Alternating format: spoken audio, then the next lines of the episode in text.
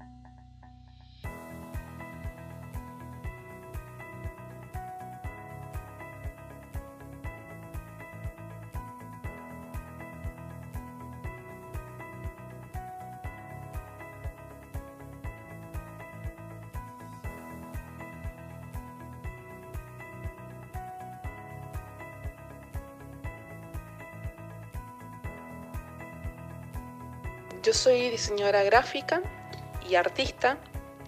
Hace seis años más o menos descubrí el puntillismo. Es una técnica en la que se realizan tramas de puntos.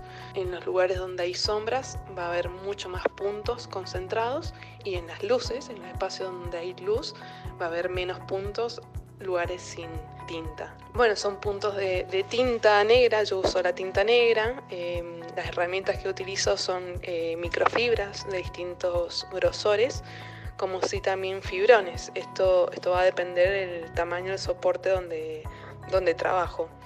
He realizado obras pequeñas, miniaturas, como así también obras de hasta dos metros, por ejemplo. Mi obra eh, se centra, la temática se centra en la naturaleza y en, el, y en el tiempo, son temas que siempre están presentes en todas mis series. He representado planetas, pájaros, montañas, plantas o flores. Para mí la naturaleza es por excelencia una fuente de inspiración que siempre me ha llamado la, la atención Siempre también me ha llamado la atención la simbología que el ser humano ha depositado a veces en estos elementos de la naturaleza. ¿no? Y bueno, para mí el inicio de esta obra de puntillismo y de temática flora y fauna fue crucial. Yo, bueno, evidentemente estaba en búsqueda de, de alguna forma expresiva para sacarme de esa sensación en la que estaba hace seis años atrás de crisis total personal Y encontré en, los puntos un espacio de tranquilidad, espacio donde me reconecto conmigo misma. Es una clase de, de meditación personal que he desarrollado y que disfruto muchísimo. Siempre hago puntos, para mí es algo diario que no puede faltar. Puedo pasar horas y horas haciéndolo y sin darme cuenta que, que pasa un día entero y estoy sentada haciendo puntos es algo que realmente disfruto mucho.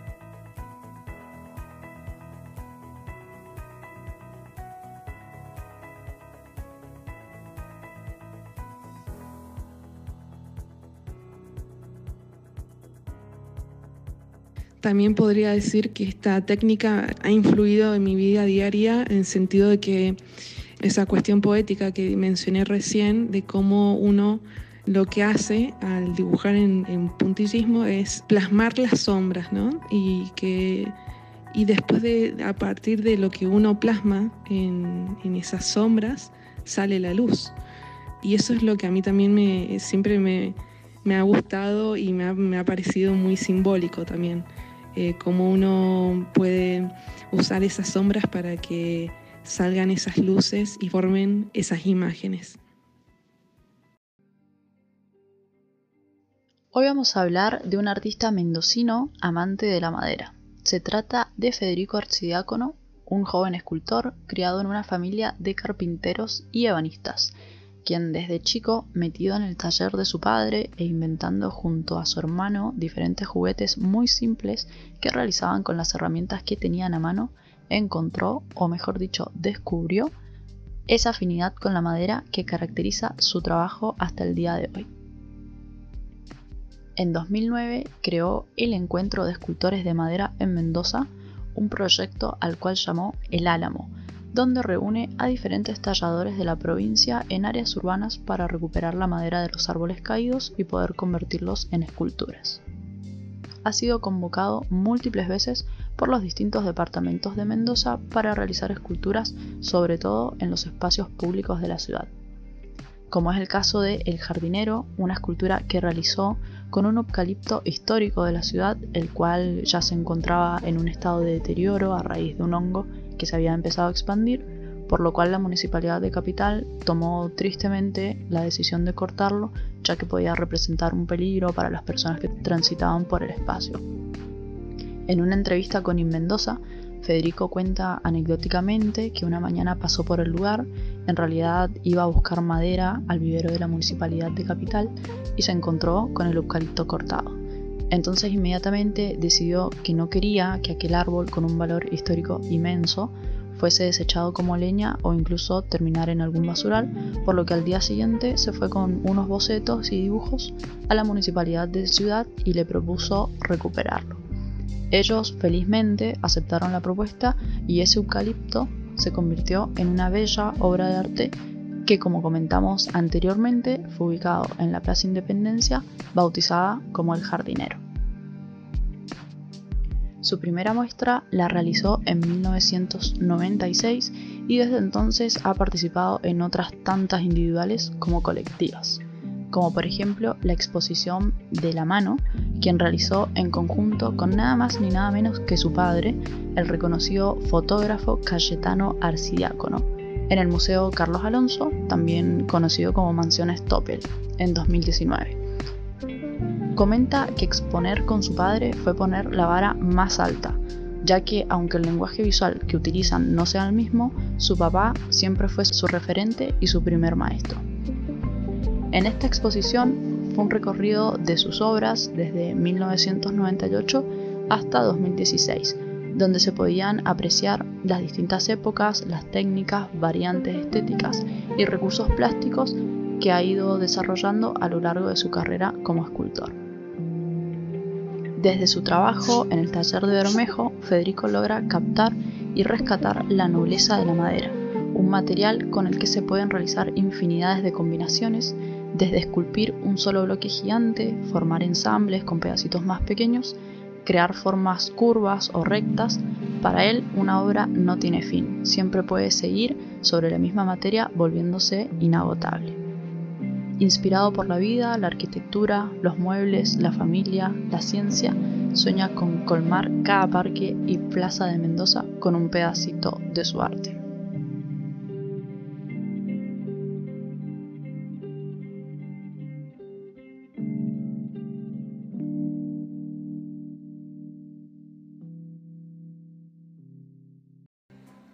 Hola, mi nombre es Sergio Fernández y soy alumno del profesorado en Historia del Arte de la Facultad de Artes y Diseño en la Universidad Nacional de Cuyo y hoy les traigo la historia de un artista.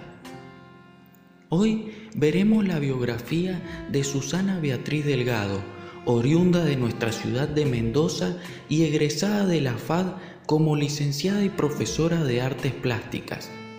Ella se especializó en grabado con los profesores Ricardo Silipotti y Cristian Deles y continuó su formación en Buenos Aires con los maestros Aida Carvalho, Ernesto Petze, Roberto Páez, María Inés Tapia Vera y Leonardo Gottlieb. Participó en numerosas exposiciones colectivas y grupales en el país y en el exterior hasta el momento ha realizado 16 muestras individuales en las ciudades de Buenos Aires, Mendoza y Olavarría. Recibió premios y menciones en diversos salones y fue distinguida en el Salón Nacional de Artes Visuales en la sección de grabado y seleccionada en los años 2008, 2012, 2013 y 2014. Poseen obras suyas los museos de la provincia de Mendoza, la Academia Nacional del Tango de Buenos Aires, el Gabinete de Estampas de la Academia Nacional de Bellas Artes y colecciones privadas del país y del exterior. Observando la mayoría de sus obras, podemos afirmar que el artista se especializa en el grabado, como ya mencionamos anteriormente, y en cuanto a la temática, trabaja más bien con retratos. Susana se caracteriza por llevar al plano bidimensional los rasgos, expresiones y sensaciones de un arte propio argentino como lo es el tango. En sus trabajos podemos evidenciar ese misticismo y sensualidad que el mismo baile nos transmite. En la mayoría de sus obras podemos percibir la riqueza de su trabajo con las características ya mencionadas y al tener predilección por el grabado Específicamente, utilizando la técnica de silografía, que es el tallado sobre madera, la artista logra configurar exquisitas texturas que contribuyen a generar la atmósfera que acompaña la representación del baile, al mismo tiempo que también genera en los personajes movimientos fluidos, expresiones bien marcadas en sus rostros y utiliza el espacio de manera que la figura no opaque el fondo y ambos se estructuran para la composición. Susana ha logrado generar una impronta y un estilo único difícil de encontrar en otros artistas, mostrando rasgos distintivos y característicos argentinos, ya que además del hecho de plasmar en sus obras el bello arte de la danza del tango, también podemos encontrar representaciones de personajes famosos como Gardel, un ícono del tango, e incluso elementos propios de nuestro país como la representación de símbolos patrios. Después podemos evidenciar que sus obras entran en diálogo entre ellas como contando distintas historias que se encuentran conectadas entre ellas con un factor común, el baile ya mencionado. Otra característica muy interesante del trabajo de Susana es el empleo del espacio. junto con la configuración de las formas, porque podemos observar un claro empleo de estructuras y sistemas que se configuran en sus obras, la utilización de puntos de fuga y perspectivas para generar profundidad, al mismo tiempo que las figuras se ubican en distintas partes del plano para generar tanto dinamismo y armonía como también movimientos fluidos que evocan las sensaciones que produce la misma danza. Para concluir, me gustaría invitarlos a revisar el portafolio de Susana Beatriz Delgado, porque como he mencionado anteriormente, sus trabajos tienen un estilo único muy interesante de analizar, tanto desde los aspectos meramente técnicos hasta las características estilísticas e incluso observar esas pequeñas historias que se cuentan y que muestran en cierta manera el gen típico argento.